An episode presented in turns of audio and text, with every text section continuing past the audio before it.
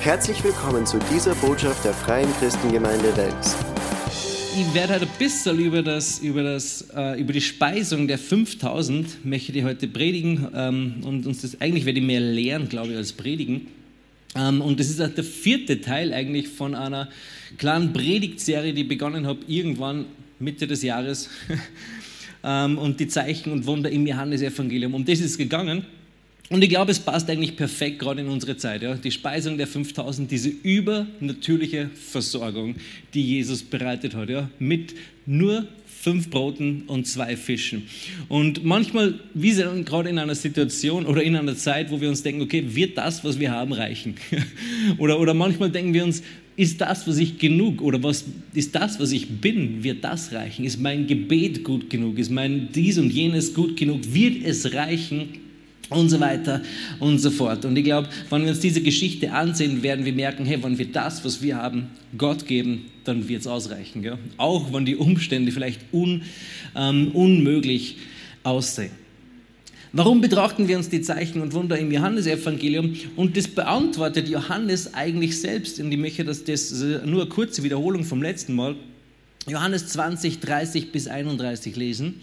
Da steht, auch viele andere Zeichen hat nun zwar Jesus vor den Jüngern getan, die nicht in diesem Buch geschrieben sind. Diese aber sind geschrieben, damit ihr glaubt, dass Jesus der Christus ist, der Sohn Gottes, und damit ihr durch den Glauben Leben habt in seinem Namen. Also beim Betrachten dieser Zeichen und Wunder im Johannesevangelium und natürlich in all den anderen auch, werden zwei Dinge ganz besonders hervorkommen, nämlich Glaube, dass Jesus der Christus ist. Glaubst du, dass Jesus der Christus ist? Das bedeutet, hey, ich glaube, dass Jesus der ist, der er gesagt hat, dass er am Kreuz für meine Schuld gestorben ist, dass er den Tod besiegt hat, dass er den Schuldschein gegen uns gelöscht hat und dass er auferstanden ist von den Toten. Er hat den Tod besiegt. Deshalb ist er mein Superheld. Ja? Also Batman und Spider-Man, die haben einen Haufen Schurken besiegt, aber Jesus hat den Tod besiegt. Ja, kein anderer hat das geschafft. Er hat den Tod überwunden, er hat den Tod ähm, besiegt. Und das Zweite, was wir bekommen werden, wir durch den Glauben leben. Ja? Durch den Glauben werden wir Leben empfangen und Leben bekommen. Und wir alle wollen Leben haben. Ja? Wir alle wollen leben auf eine gute Art und Weise. Und Jesus hat gesagt, er ist gekommen, um uns ein Leben zu geben im Überfluss. Wie leben wir in diesem Leben? Wie bekommen wir dieses Leben? Indem wir im Glauben an seinen Namen ähm, leben. Ähm, die Wunder, die wir uns bis jetzt betrachtet haben, waren, das erste war ähm, das Weinwunder zu Kanaan, dann das zweite war die Heilung des Sohnes des königlichen Beamten, dann dritte, das dritte war die Heilung des Gelähmten am Teich vom Bethesda und das vierte ist jetzt die Speisung der 5000 und danach kommt der Seewandel, das füge ich vielleicht ganz am Schluss noch kurz mit ein. Schauen wir mal. Aber schlagen wir auf in Johannes Kapitel 6 und wir lesen Verse 1 bis 2. Johannes 6, 1 bis 2.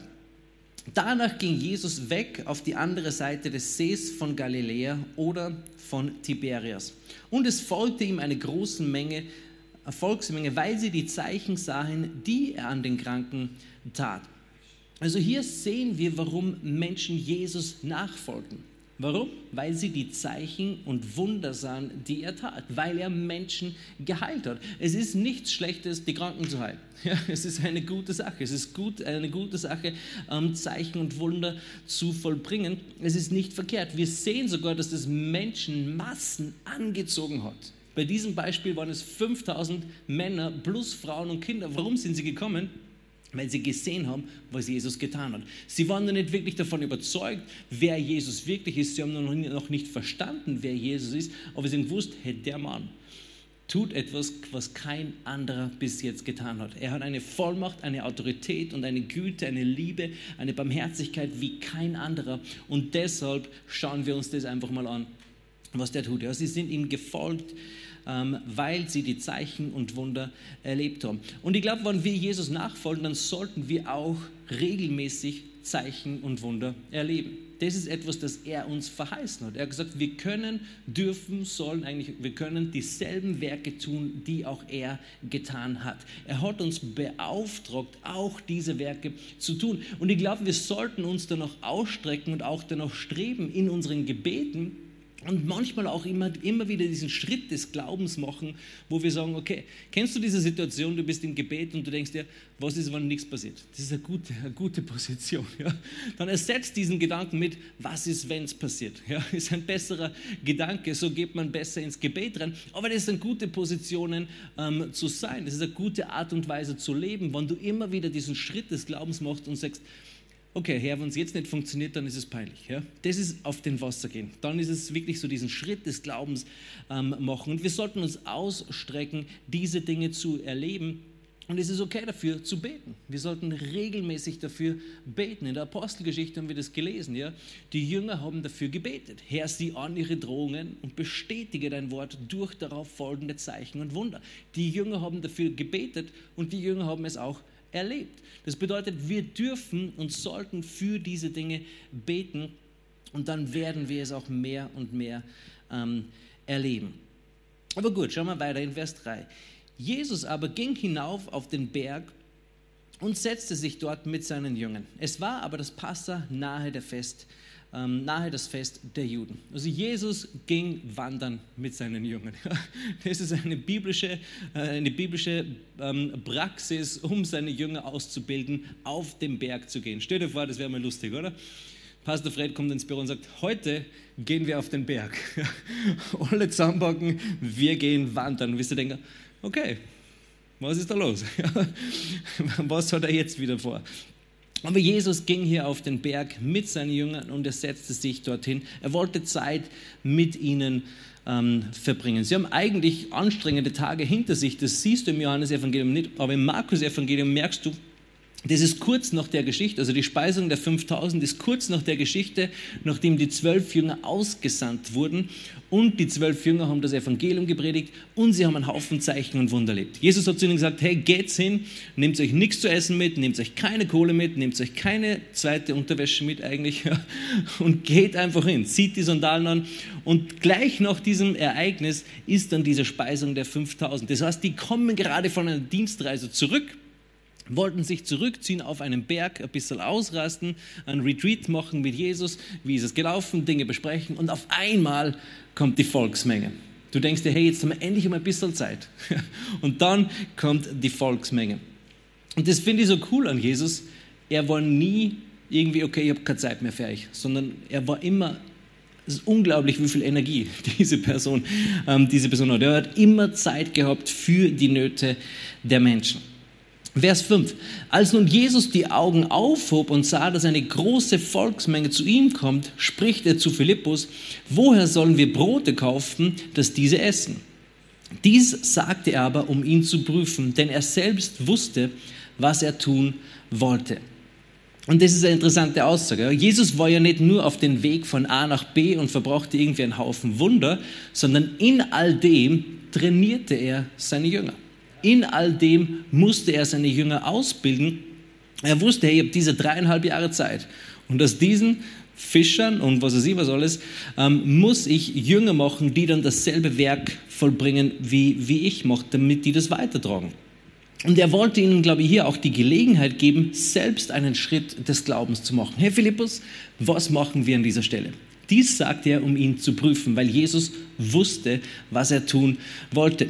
Und ich glaube, ganz oft, wenn, wir so lesen, dass Gott uns prüfen möchte, dann macht Gott das nicht für sich selbst, weil Gott weiß alles. Er weiß auch, wie wir uns entscheiden müssen oder wie wir uns entscheiden werden. Er macht es nicht, schauen wir mal, wie er reagieren wird, sondern Gott prüft uns, damit wir wissen, wo stehen wir. Wenn Gott uns prüft, dann wissen wir noch, okay, ich bin für diese Hürde noch nicht bereit oder ich bin für diese Hürde bereit. Wenn du einen Mathematiktest machst, ist deinem Lehrer das meistens relativ wurscht, was du hast, ja. Aber du weißt noch, okay, genügend oder nicht genügend. Vierer war für mich immer okay, es ist genügend. Ja. Hauptsache genügend, dann ist es okay. In Turnen habe ich immer einen Ansatz gehabt. Ähm, Gut, also dies sagte er, um ihn zu prüfen. Also er wollte schauen, hey Philippus, wie geht's da? Was würdest du tun an dieser Stelle? Und ich finde das cool, ja? Ähm, dass er schaut, was, was Philippus machen würde an dieser Stelle. Und jetzt machen wir einen kurzen Schwenk ins Markus-Evangelium, selbe Geschichte. Ähm, und wir lesen Markus 6, Vers 34. Ähm, und als Jesus aus dem Boot trat, sah er eine Volksmenge und wurde innerlich bewegt über sie denn sie waren wie Schafe, die keinen Hirten haben. Und er fing an, sie vieles zu lehren. Selbe Geschichte, also wir wissen, vorher haben sie diese, diese, diesen anstrengenden ähm, Missioneinsatz gehabt und dann kommen sie hier und Jesus war innerlich bewegt. Er sah die Leute und er war innerlich bewegt und er wusste, hey, ich will diesen Leuten helfen. Ich will diesen Leuten helfen. Er hat gesehen, hey, die sind wie Schafe, die keinen Hirten haben. Jesus betrachtete und sieht die Menschen und er sieht, sie haben keinen Hirten. Die laufen einfach irgendwie umher. Sie haben, keine, sie haben kein Ziel, sie haben keine Bedeutung, sie haben keinen Sinn im Leben, sie haben keine Bestimmung, sie haben keinen Zweck. Sie wissen nicht, wozu sie da sind. Und ich glaube, heute ist es in unserer Welt auch ganz oft so. Ja?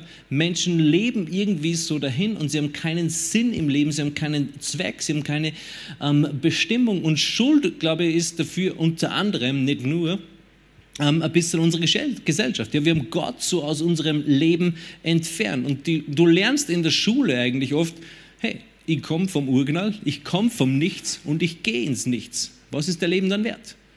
Nix. Ja, das, das bedeutet, dein Leben ist nichts wert. Es hat keine Bestimmung, es hat kein Ziel, es hat keinen Zweck. Nichts, was ich tue, hat dann wirklich einen ewigen Wert, weil das ist uns so beigebracht worden. Ich komme von nichts und ich gehe ins Nichts. Letzten Endes ist völlig wurscht, wie ich mein Leben lebe. Deshalb leben die meisten Menschen total egoistisch. Ja? Weil es ist mein Leben, ich will es so genießen, wie es nur irgendwie möglich ist. Völlig wurscht, wie es allen anderen geht, weil danach ist nichts. Ja? Eine total trostlose ähm, Perspektive, weil wir irgendwie Gott aus unserem Leben entfernt haben. Und Jesus sieht diese Menschen und merkt, die haben keine Bestimmung, die laufen umher wie Schafe, die keinen Hirten haben. Aber Jesus ist der gute Hirte. Und er sieht es und er möchte diesen Menschen ähm, helfen. In Markus 1, Vers 15 lesen wir unter anderem, warum Jesus gekommen ist. Da heißt, da sagt er, die Zeit ist erfüllt und das Reich Gottes ist nahe gekommen. Tut Buße und glaubt an das Evangelium. Und dann haben wir immer wieder diese Aussage, ja, das Reich Gottes ist nahe gekommen oder er lehrte sie ähm, das Reich Gottes. Und Sinn im Leben kannst du wirklich nur im Reich Gottes finden.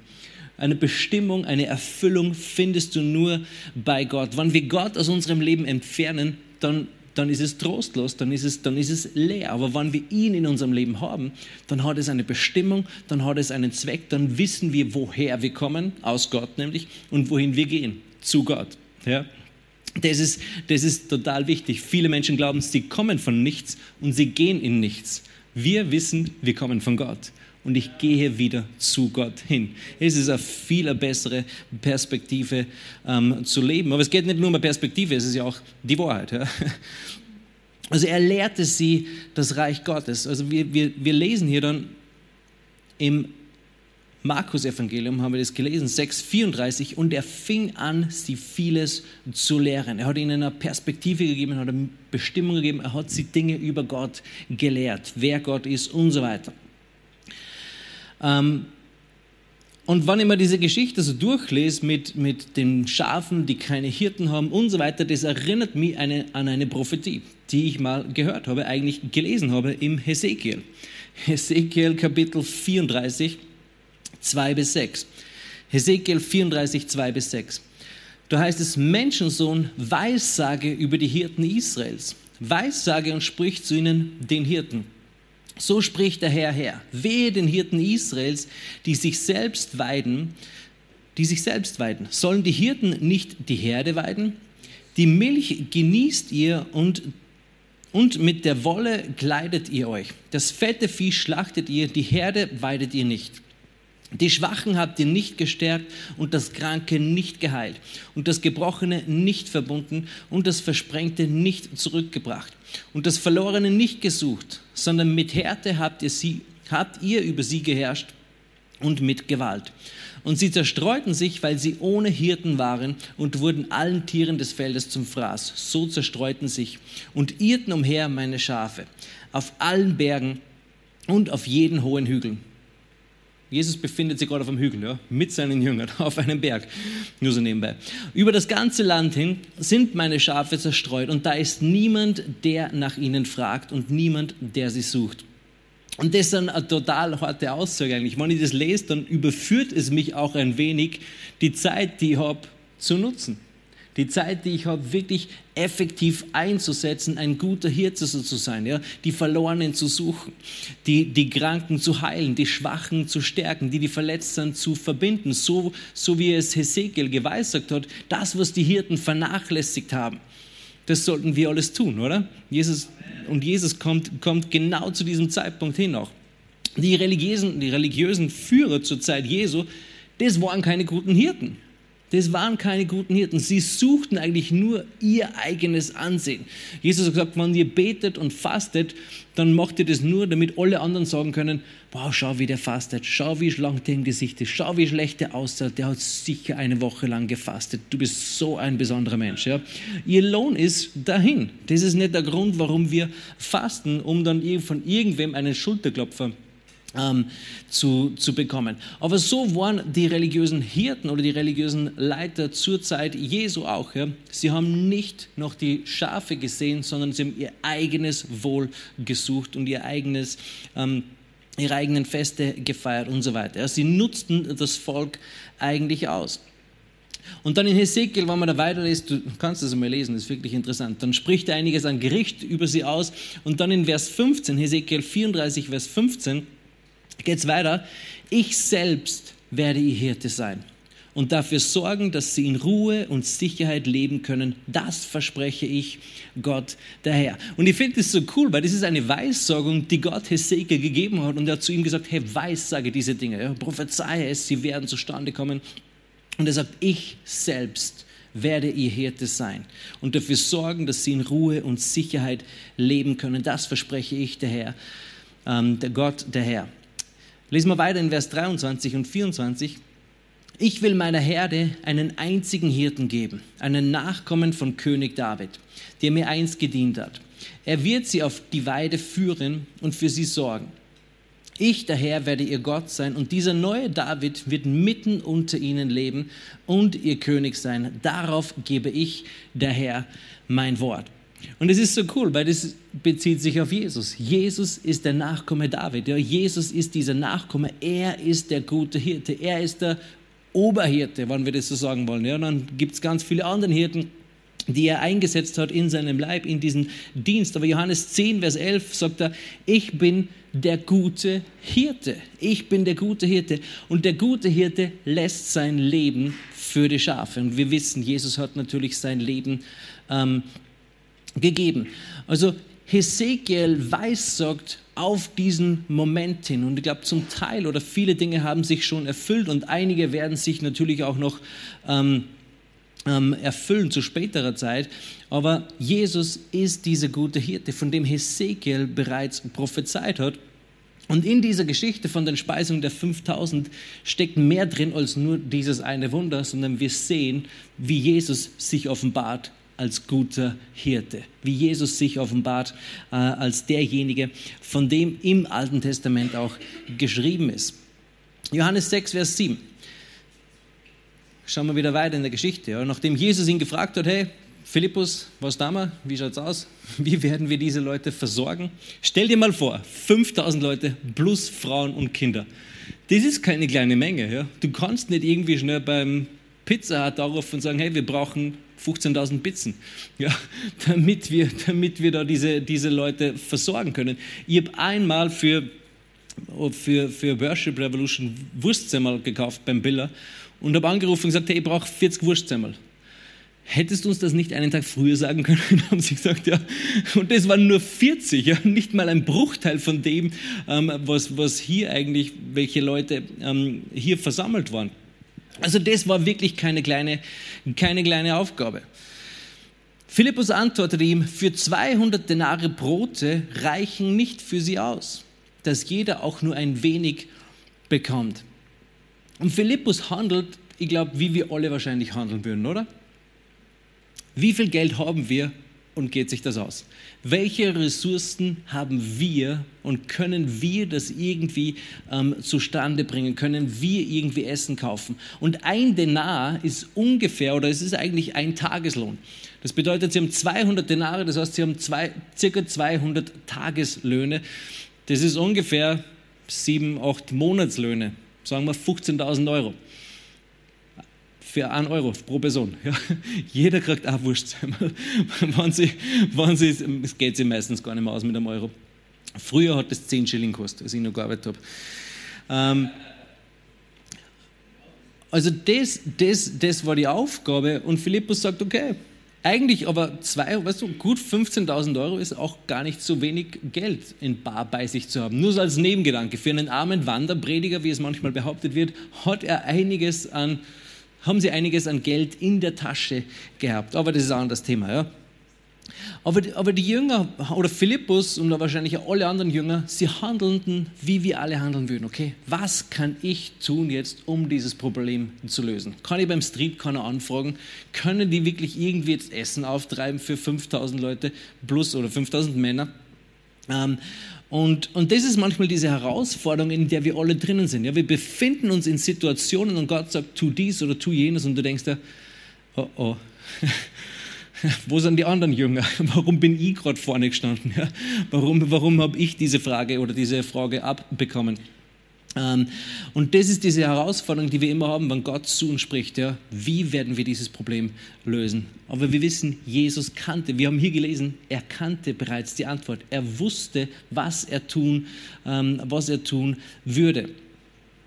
Und die Jünger waren durchaus schon eine Zeit lang mit ihm unterwegs. Ja. Sie haben vieles an Wundern erlebt. Sie haben, sie haben eigentlich schon gelernt, nicht nur auf das Sichtbare zu schauen, sondern auch auf das, was unsichtbar ist, auf, auch auf das, was möglich ist. Wie gesagt, vorher sind sie ausgesandt worden zu je zwei um das Evangelium zu predigen und sie sind total begeistert zurückgekommen und gesagt, hey, die Dämonen sind uns, sind uns sogar ähm, am Untertan, ja, wir, wir haben die Kranken geheilt und so weiter. Sie haben zuvor, einen Tag, zwei, ein paar Tage vorher erlebt, wie Gott wirken kann. Und dann sind sie in dieser neuen Situation und sie denken sich, okay, ja, wir brauchen genug Kohle, wir brauchen genug dies und jenes und dann werden wir das vielleicht irgendwie ähm, managen können.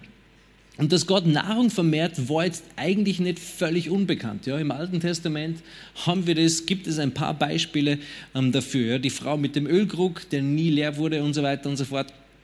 Ähm, und Manna vom Himmel, das ist wahrscheinlich das bekannteste, aber da kommen wir später nochmal ähm, darauf zurück. Ja.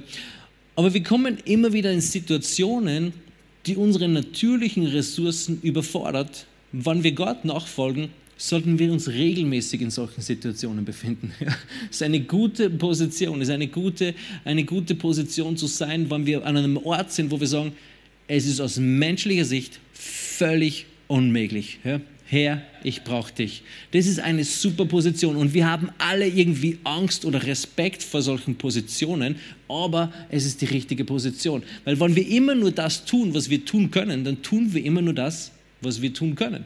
Und dann erleben wir nicht das Wirken Gottes auf die Art und Weise, wie er das für uns eigentlich gedacht hat. Und ich weiß, ihr alle und mich inklusive, wir wollen Gottes Wirken erleben. Das bedeutet, wir müssen manchmal diesen Schritt machen, zu sagen, okay, jetzt habe ich keine Ahnung mehr, wie es weitergehen soll. Jetzt habe ich keine Ahnung mehr, was ich tun soll, damit das zustande kommt. Das ist eine gute, eine gute Position.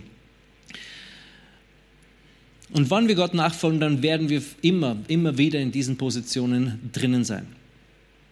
Vers 8 lesen wir weiter. Einer von seinen Jüngern, Andreas, der Bruder des Simon Petrus, spricht zu ihm, es ist ein kleiner Junge hier, der fünf Gerstenbrote und zwei Fische hat. Aber was ist dies unter so vielen? Und das ist interessant, oder? Andreas findet diese Person oder, oder dieser kleine Junge ist zu ihm gekommen und er denkt sich, ja, fünf Brote, zwei Fische sind besser wie nichts. Ja. Vielleicht hat er sich gedacht, hey, Jesus, vielleicht kann er irgendwas machen. Aber dann sagt er gleichzeitig, aber es ist irgendwie trotzdem nur so ein Tropfen auf den heißen Stein. Was ist es schon unter so vielen, so vielen Leuten? Und das stimmt, unter so vielen Leuten ist es wirklich, wirklich nicht viel, ein Tropfen auf den heißen Stein.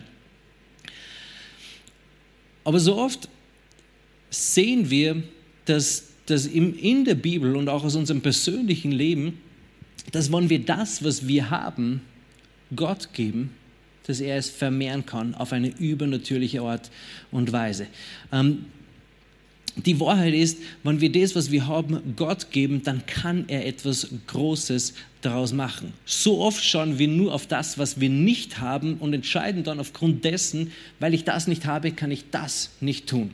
Aber wir sollten schauen auf das, was wir haben und dann das, was wir haben, Gott geben und schauen, was Gott aus dieser Sache ähm, machen kann. Und fast immer im Alten Testament oder im Neuen Testament und in unserem persönlichen Leben benutzt Gott das, was wir haben. Ist dir das schon mal aufgefallen? Fast immer ist es so. Außer das Manna vom Himmel. Das hat Gott einfach auf eine übernatürliche Art und Weise gemacht. Aber das war auch ein Bild auf Jesus hin. Jesus hat das dann im, eigentlich nicht im nächsten Kapitel, sondern ein paar Verse später auf sich bezogen. Er hat gesagt, ich bin das lebendige Brot vom Himmel. So wie dieses Manna vom Himmel herabgekommen ist. Aber meistens, also bei der Frau mit dem Ölkrug, hat er den Ölkrug benutzt. Moses starb, wo am Anfang Moses starb und dann später wurde er Stab Gottes genannt. Warum? Weil er ihn Gott zur Verfügung gestellt hat. David hat seine Steinschleuder benutzt. Wasser ist in Wein verwandelt worden. Gott hat fast immer eigentlich das benutzt, was Menschen irgendwie gehabt haben oder was da war, um dann etwas Größeres zu machen. Also was hast du zu Hause? Was hast du in deinem Leben? Was hast du für Zeit übrig? Was kannst du Gott geben? Was kannst du Gott geben? Von dem du vielleicht glaubst, das ist nicht viel wert. Das ist nichts viel. Was ist das schon unter so viel? Hast du dir das schon mal gedacht? Was ist das schon? Was ist das schon unter so, unter so vielen? Aber es kommt nicht darauf an, was wir nicht haben, sondern auf das, was wir bereit sind zu geben. Äh, als ich in Dresden war mit meiner Frau vor vielen, vielen Jahren, 2007 eigentlich, ähm, haben wir auch von Spenden gelebt und waren haben eigentlich finanziell kein Einkommen gehabt und wir waren jetzt auch nicht wirklich wohlhabend zu der Zeit. eigentlich waren wir völlig pleite. Ähm, wir sind trotzdem auf Mission gegangen, weil ich gewusst, das, das wollen wir machen, das war die richtige Entscheidung zu tun. Und wir haben von Spenden gelebt und wir haben zu dieser Zeit schon lange unseren Zehnt gegeben. Und in Dresden dann, als, nachdem wir ein paar Monate schon als Missionare dort waren, das war so äh, nur für ein Jahr. Wir haben gewusst, wir sind nur ein Jahr Missionare, außer wir bleiben dann zufällig irgendwie länger. Aber das war nicht der Plan. Ähm, und in dieser Zeit, nachdem wir abhängig waren von Spenden, selbst kein Einkommen gehabt haben, hat Gott zu uns gesagt, hey, wir sollen anderen Missionar unterstützen. Und ich habe gedacht, hey, ich bin selber Missionar. Ich habe selber kein geregeltes Einkommen. Ich bin selber abhängig von irgendwelchen anderen Leuten, dass sie uns etwas geben und so weiter.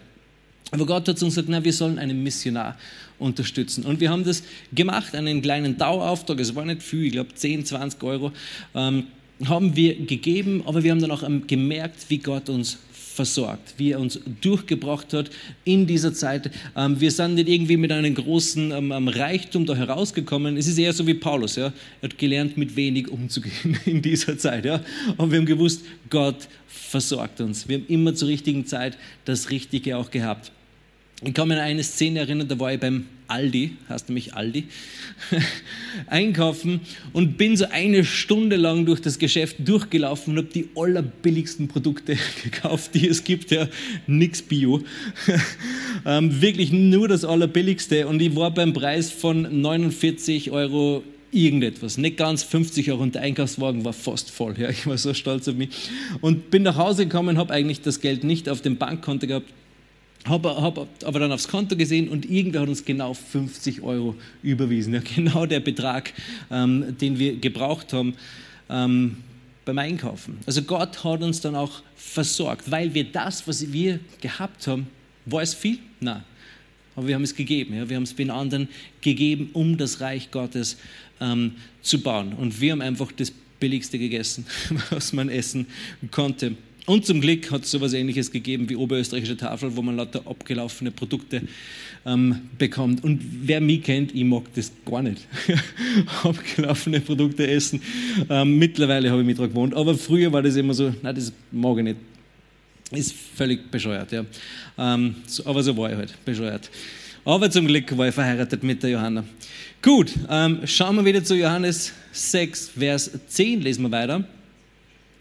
Jesus sprach, macht, dass die Leute sich lagern. Es war aber viel Gras an dem Ort. Es lagerten sich nun die Männer an Zahl etwa 5000. Jesus aber nahm die Brote und als er gedankt hatte, teilte er denen aus, die da lagerten. Ebenso auch von den Fischen, so viel sie wollten. so viel sie wollten. Stell dir das mal vor. Die haben nicht drauf schauen müssen, okay, ich beiß einmal ab und dann gebe ich es weiter. Sie konnten so viel essen, wie sie wollten. Sie konnten so viel essen, ähm, wie sie wollten. Das finde ich so erstaunlich. Ja, sie haben nicht irgendwie sparsam sein müssen, sondern sie durften so viel, so viel sie wollten. Also er machte das, Jesus sprach, macht, dass die Leute ähm, sich lagern. Und das war, ich glaube, stell dir das mal praktisch vor. Ist eine riesen Herausforderung. Ohne Mikrofon, ohne Soundanlage, okay, je 50er Gruppen. Wie haben die das? Ja, das war eine große Herausforderung. Die, die Jünger da, zwölf Leute organisieren 5000 Leute plus Frauen und Kinder eigentlich. Ja. Nun gut, also wir sehen, dass die Leute, die Schafe, nennen wir es nur mal so, weil wir sind noch immer ein bisschen bei diesen Schafen und beim Hirten, sie lagern sich. Und dieses Wort lagern, es bedeutet an einem Tisch zurücklehnen sich zurücklehnen, entspannen, an einem Tisch zurücklehnen. Und das steht hier, es war viel Gras. Manche Übersetzungen schreiben hohes Gras und andere schreiben grünes Gras. Und ich habe nachgeschaut, das bedeutet eigentlich so richtig saftiges, gutes Gras, an dem, an dem so Herden sich ähm, satt essen können. Ähm, an diesem Ort haben sie sich gelagert und Jesus hat sie versorgt. Und als ich das so gelesen habe, hat es mich sofort am Psalm 23 erinnert. Er lagert mich auf grünen Auen. Er führt mich oder er erquickt meine Seele und er leitet mich auf Pfaden der Gerechtigkeit. Er hat sie dort gelehrt im Wort Gottes. Er hat ihre Seele erquickt. Er hat sie auf Pfaden der Gerechtigkeit ähm, geleitet. Und dann, er bereitet uns einen Tisch im Angesicht unserer Feinde. Er hat gesagt, lagert euch. So wie man sich zu einem Tisch hinsetzt, so dürft ihr euch ähm, dort lagern. Jesus ist der gute Hirte. Und wenn wir, wenn wir wissen, dass er der Hirte ist, dann ist es wie bei Psalm 23. Der Herr ist mein Hirte, mir wird nichts Mangel.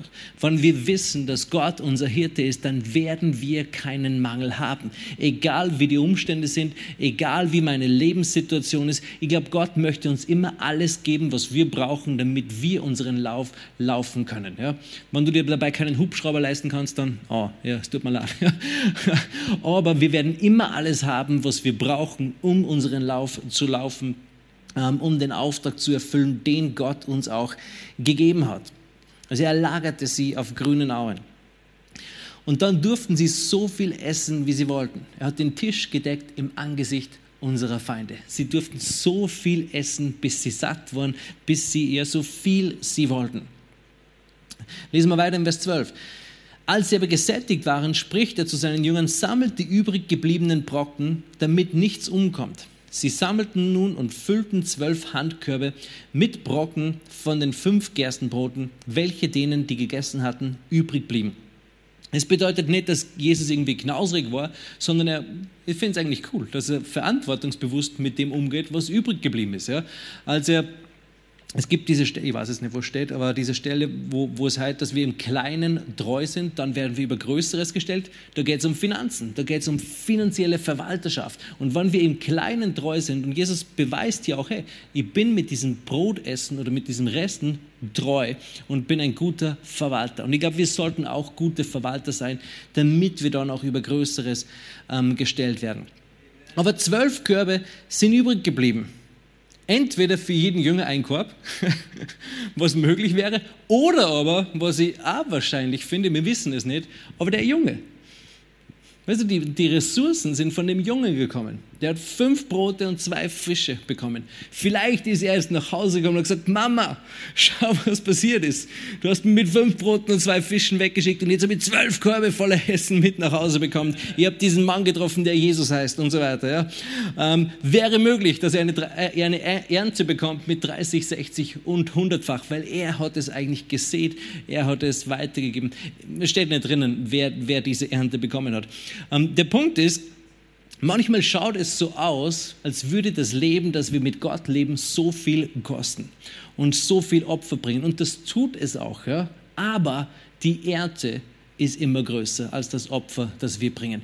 Das, was wir bekommen, ist immer viel mehr wert mindestens zwölf, na, zwölf Körbe ist ja nicht nur zwölfmal so viel. Ja? Es gibt eine größere Ernte von dem, was wir investieren. Manchmal denken wir uns, okay, es ist so viel Zeit, es ist so viel, es ist so anstrengend, immer liebevoll zu sein. Kennst du das?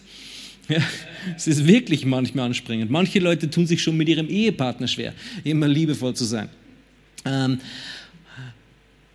aber es zahlt sich aus, ja? nicht nur beim Ehepartner, das sowieso. es zahlt sich aus, in das Reich Gottes zu investieren. Wir werden ernten, 30, 60 und 100-fach. Die Bibel sagt, hier auf dieser Erde und natürlich auch in Ewigkeit. Ja? Wir werden eine Frucht bekommen ähm, und, und etwas bekommen, wo Diebe und Motten und Rost und, und so weiter nicht nicht durchgraben und nicht stehlen können. Ähm, dort werden wir eine Ernte auch bekommen. Und irgendwann, ich bin so gespannt, wenn man in den Himmel kommt, werden wir Leute sehen und sagen, hey, weil du gegeben hast. Vielleicht hast du einen Missionar monatlich unterstützt und deshalb habe ich das Evangelium gehört. Ja? Wie auch immer. Solche, solche Begegnungen werden wir ganz sicher haben. Vers 14. Als nun die Leute das Zeichen sahen, das Jesus tat, sprachen sie, dieser ist wahrhaftig der Prophet, der in die Welt kommen soll. Und das ist eine coole, coole ähm, oder interessante Aussage, die wir immer wieder lesen im Neuen Testament, als wenn Jesus irgendetwas getan hat, als die Leute die Zeichen sahen, Jesus, die Leute haben gesehen, was Jesus getan hat und sie sagen, hey, vielleicht ist der der Prophet, vielleicht ist dieser Mann der Prophet, der kommen soll. Die Leute haben gewusst, hey, irgendwann wird ein Prophet kommen. Irgendwann wird jemand kommen, der wird, es wird ein Prophet sein. Und diese Aussage lesen wir ein paar Mal. Ja, vielleicht ist das der Prophet, der kommen soll. Vielleicht ist dieser Mann der Prophet. Und diese Aussage kommt von 5. Mose 18. Und ich lese Vers 15 und dann gleich Vers 18. Da sagt Mose, einen Propheten wie mich wird der Herr, wird dir der Herr, dein Gott, aus deiner Mitte, aus deinen, aus deinen Brüdern erstehen lassen. Auf ihn sollt ihr hören. Auf wen sollen sie hören? Auf ihn. Mose prophezeit hier eigentlich schon, hey, es wird irgendwann ein Prophet kommen und dann sollt ihr mehr auf ihn hören als auf mich. Ja, das ist die Aussage da eigentlich dahinter. Ähm, Vers 18, einen Propheten wie dich will ich ihnen aus, das ist dann, was Gott sagt, einen Propheten wie dich, Mose, will ich ihnen aus der Mitte ihrer Brüder erstehen lassen. Bei Jesus heißt es, er kam in das Seine und die Seine nahmen ihn nicht auf. Ja? Er ist unter den Brüdern erstehen lassen. Ich will meine Worte in seinen Mund legen und er wird zu ihnen alles reden, was, was ich ihm befehlen werde. Und das ist natürlich das, worauf sich die Leute immer wieder bezogen haben. Hey, vielleicht ist es dieser Prophet, von dem hier geredet wurde. Vielleicht ist es dieser Prophet, von dem hier im Alten Testament gesprochen wurde, von dem Mose ähm, geredet hat. Und es gibt diese Szene beim Berg der Verklärung, ja, als Petrus, Johannes und Jakobus mit Jesus auf diesem Berg waren und dann ist ihnen Elia und Mose erschienen und Jesus redet mit ihnen. Es muss so eine coole Szene gewesen sein, oder? Ich weiß nicht, wie die Leute erkannt haben. Vielleicht haben Mose so ein Namensschild gehabt und Elia, ja, damit sie gemerkt haben, dass das die zwei sind. Und Petrus reagiert ganz lustig, hey, lass uns drei Hütten bauen und so weiter. Und dann erscheint Gott und sie fallen um. Und und diese Stimme erklingt, das ist mein Sohn, auf ihn hört. Genau das, was Mose ja auch gesagt hat, ja, auf ihn sollt ihr hören. Wenn dieser Prophet kommt, auf ihn sollt ihr hören. Und stell dir vor, Mose und Elia, das waren die zwei Superhelden. Im, im, im, in Israel. Ja. Mose ist für das Gesetz gestanden, Elia war der allercoolste Prophet, den es jemals gegeben hat mit seinem Mantel. Ähm, und, und das waren zwei so Helden und die stehen da und Gott sagt, Völlig wurscht, wer die zwei sind. Auf ihn sollt ihr hören. Jesus ist derjenige, um den es, um den es geht. Und die Menschen haben gewusst, hey, das ist vielleicht dieser Prophet. Vielleicht ist es dieser Prophet, von dem in den Schriften gesprochen ist, von dem Mose gesprochen ist. Ähm, und lesen wir weiter in Vers 15. Da nun Jesus erkannte, dass sie kommen und ihn ergreifen wollten, um ihn zum König zu machen, zog er sich wieder auf den Berg zurück, er allein. Ich glaube, Jesus war total durchtrainiert. Ja. Er ist so oft auf einem Berg gegangen. Ich glaube, manchmal so weit, bis alle anderen Leute gesagt haben, okay, ich kann nicht mehr, es reicht mir, es ist zu anstrengend und so weiter und so fort. Ja. Die Leute sind ihm immer nachgelaufen.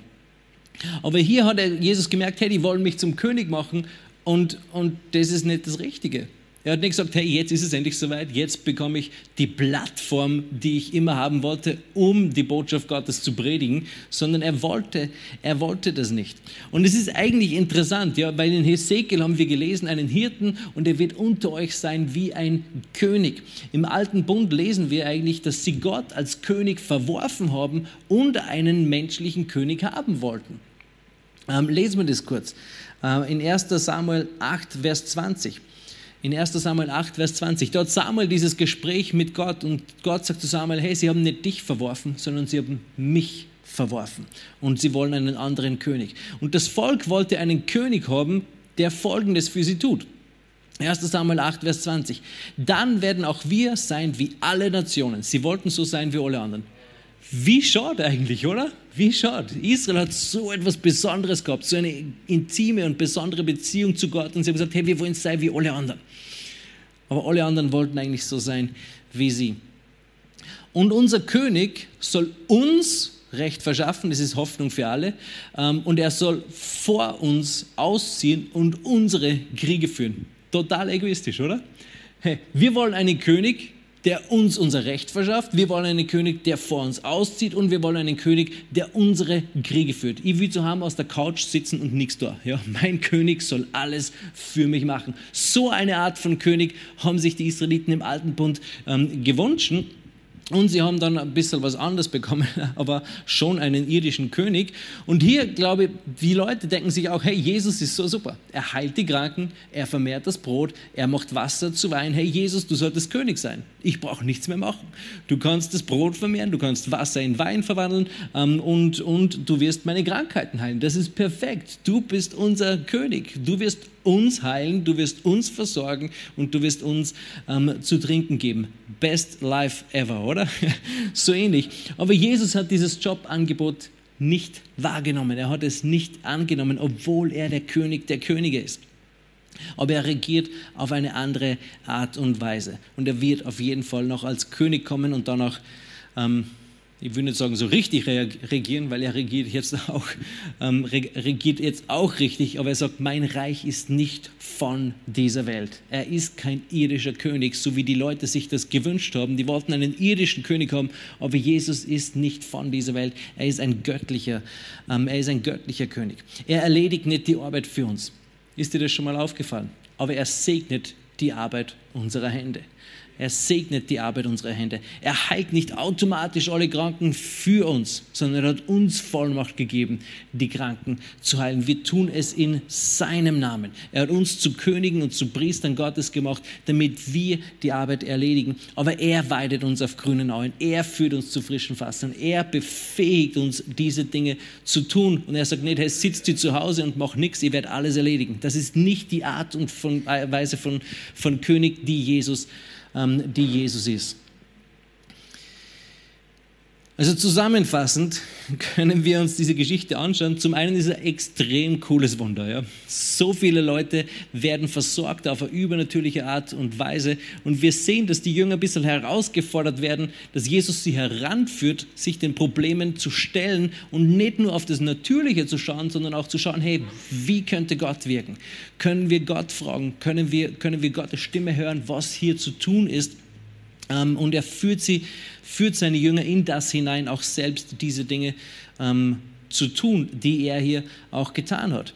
Und dann lesen wir eigentlich dieses, diese, dieses Bild, finden wir da drinnen, dass er der gute Hirte ist, dass er diese Menschenmenge auf diesen grünen Auen lagert und sie versorgt, dass ihre Seele erquickt, er leitet sie auf Pfaden der Gerechtigkeit, er lehrt das Reich Gottes, er lehrt ähm, das Wort Gottes und er heilt die Kranken. Ja ähm, kommt auch vor, zuvor in dieser ähm, Geschichte. Also Jesus ist der gute Hirte und wir dürfen ihm mit dem, was wir haben, vertrauen. Das, was du hast, ist völlig ausreichend. Schau nicht auf das, was du nicht hast, sondern schau auf das, was du hast und gib es Gott. Jeder von uns hat genug, ähm, um so ein Wunder zu erleben. Vielleicht nicht in dieser Kategorie oder in diesem, in diesem Ausmaß, aber auf eine mächtige Art und Weise. Ja? Und wann es so sein soll, dann kann auch das passieren. Ich bin absolut davon überzeugt. Und nach dieser Geschichte sehen wir, wie Jesus dann auf dem Wasser geht zu seinen Jüngern, nachdem sie in diesem Sturm drinnen sind. Er geht auf dem Wasser. Und nur im Johannesevangelium lesen wir, nachdem sie diesen Sturm überwunden haben, dass sie sofort ähm, entrückt wurden ans andere Ufer. Das heißt, die sind gar nicht, ähm, die sind wirklich, also Jesus ist zu ihnen gekommen, sie haben sich erschrocken und gesagt, hey, es ist ein Geist und Jesus hat gesagt, hey, ich bin's, bleibt's cool. Und dann sofort waren sie am anderen Ufer. Hat sich sofort hinüber, hinüber teleportiert. Also wieder ein übernatürliches, äh, ein übernatürliches Wirken Gottes. Er hat sie herausgebracht aus dieser Gefahrensituation. Und dann später in, in Vers 22 lesen wir dann, wie er dieses Gleichnis an sich nimmt vom Brot des Lebens. Wie die Leute sagen, hey, gib uns ein Zeichen. Mose hat Manna vom Himmel gegeben. Und Jesus sagt, nicht Mose hat es gegeben, mein Vater im Himmel hat dieses Manna gegeben. Und dieses Manna ist eigentlich ein Bild von mir. Ich bin vom Himmel auf diese Welt hinabgekommen. Und die Leute sagen, hey, das gibt's nicht. Du bist von der Maria geboren. Ja? Jesus sagt, nein, nein, ich bin vom Vater gekommen und ich bin das Brot des Lebens. Ich bin das Brot des Lebens. Gut, bis hierhin. Nächstes Mal gehen wir weiter. Wahrscheinlich. Lass uns gemeinsam aufstehen. Ich möchte den Psalm 23 vorlesen. Ähm, und dann werden wir noch kurz ins Gebet gehen. Psalm 23. Halleluja. Stehen wir auf. Du darfst dich später wieder lagern in die Senkrechte, wie auch immer. Danke, Jesus. Der Herr ist mein Hirte. Mir wird nichts mangeln. Er lagert mich auf grünen Auen. Er führt mich zu stillen Wassern. Er erquickt meine Seele. Er leitet mich in Pfaden der Gerechtigkeit um seines Namens willen. Auch wenn ich wandere im Tal des Todesschattens, fürchte ich kein Unheil, denn du bist bei mir. Dein Stecken und dein Stab sie trösten mich. Du bereitest vor mir einen Tisch angesichts meiner Feinde. Du hast mein Haupt mit Öl gesalbt, mein Becher fließt über. Nur Güte und Gnade werden mir folgen alle Tage meines Lebens. Und ich kehre zurück ins Haus des Herrn lebenslang. Amen. Es ist so gut. Wenn du da bist oder vielleicht online zuschaust und du hast, sagst, hey, ich habe keine Ahnung, ob Jesus mein Hirte ist die einzige Möglichkeit, das klar zu machen, ist, ihn einzuladen in dein Leben als deinen Herrn und Erlöser. Dann ist er ganz automatisch Hirte. Und ich will ein Gebet beten und du kannst es einfach vom Glauben her mitbeten. Lass uns das gemeinsam beten.